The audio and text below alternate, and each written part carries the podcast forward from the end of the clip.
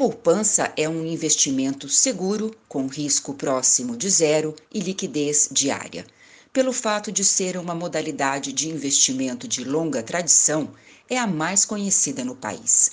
Oito em cada dez brasileiros investem na poupança, segundo a Associação Brasileira das Entidades dos Mercados Financeiro e de Capitais, a Ambima. Mas será que os rendimentos fazem dela um bom negócio? A resposta para essa pergunta você fica sabendo na coluna que descomplica a economia. Economia para Todos, com Marcos Rambalducci. Olá, meus caros. Como já sabem, nesse espaço discutimos e procuramos trazer entendimento às situações econômicas de nosso cotidiano, que nos afeta, mas que não mais às vezes acabamos não dando muita importância. A ideia é de abordar de forma clara e simples algum tema do momento, que seja importante e relevante que nos afete. Mas essa coluna é feita com a sua participação.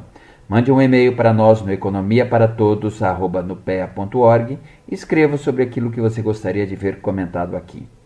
Na coluna passada falei como a taxa de câmbio tem papel importante na formação dos preços dos produtos que compõem a cesta básica de alimentos, afora todas as demais implicações. Hoje quero falar um pouco acerca da caderneta de poupança e se nas condições atuais ela pode ser ainda um bom investimento.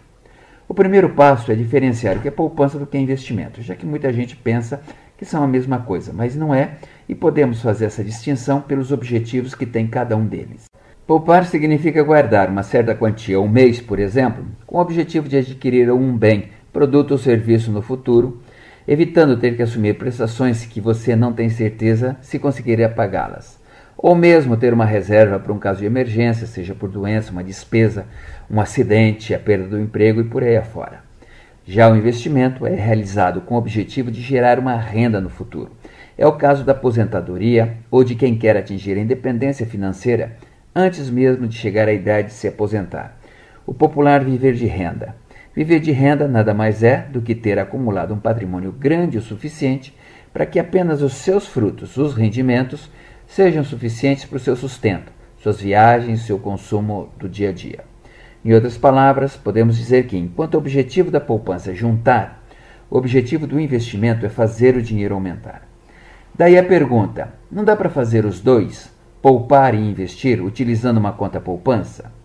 Bom, para saber isso, precisamos entender se as aplicações na conta poupança são capazes de entregar ao poupador um poder de compra maior do que quando ele colocou o dinheiro lá.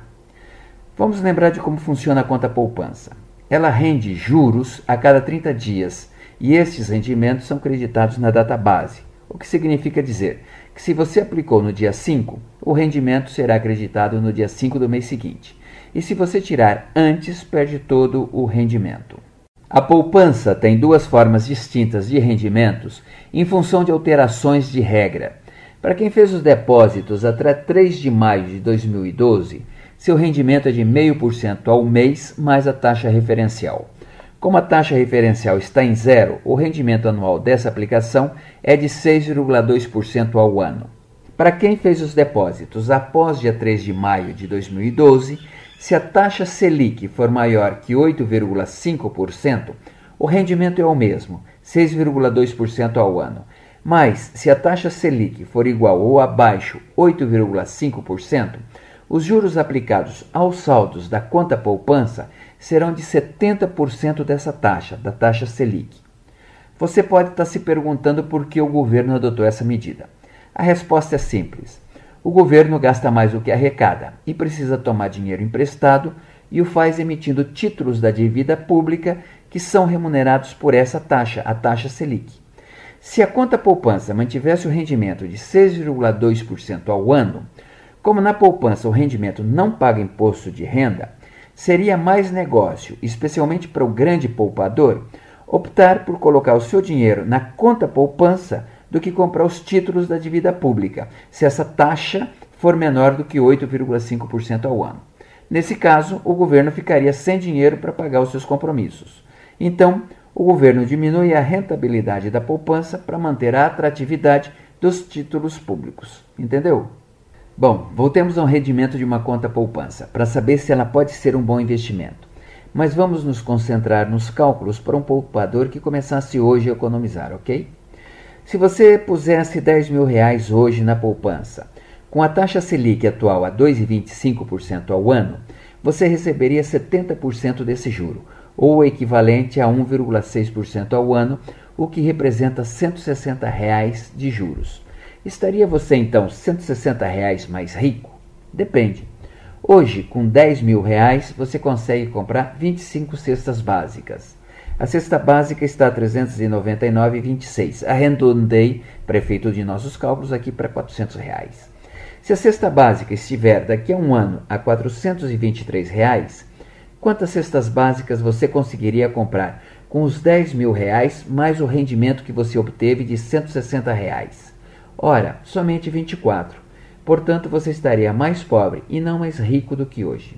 Isso porque a poupança teria rendido 1,6% ao ano, mais o preço da cesta básica, ou a inflação da cesta básica, foi nesse exemplo de 5,7%. Ora, nossa expectativa é que a Selic caia ainda mais e a taxa de inflação fique próxima aos 3%. Portanto, você pode tentar juntar dinheiro em uma conta poupança, mas ela não se presta como investimento. Mas ainda é melhor deixar o seu dinheiro na conta poupança do que debaixo do colchão, que nesse caso sim, você acaba perdendo também o rendimento 160 reais. Além do que, a conta poupança é ótima para ser utilizada como conta corrente. Caso principalmente você seja adepto de acompanhar a sua conta pela internet e que não faça mais de dois saques no caixa por mês. Entendeu? Pensa nisso. Te vejo na próxima coluna e até lá, se cuida. Economia para Todos. Essa coluna é uma parceria entre o jornalismo da UEL-FM e o Núcleo de Pesquisas Econômicas Aplicadas da Universidade Tecnológica Federal do Paraná. Marcos Rambalducci é economista e professor da UTF-PR.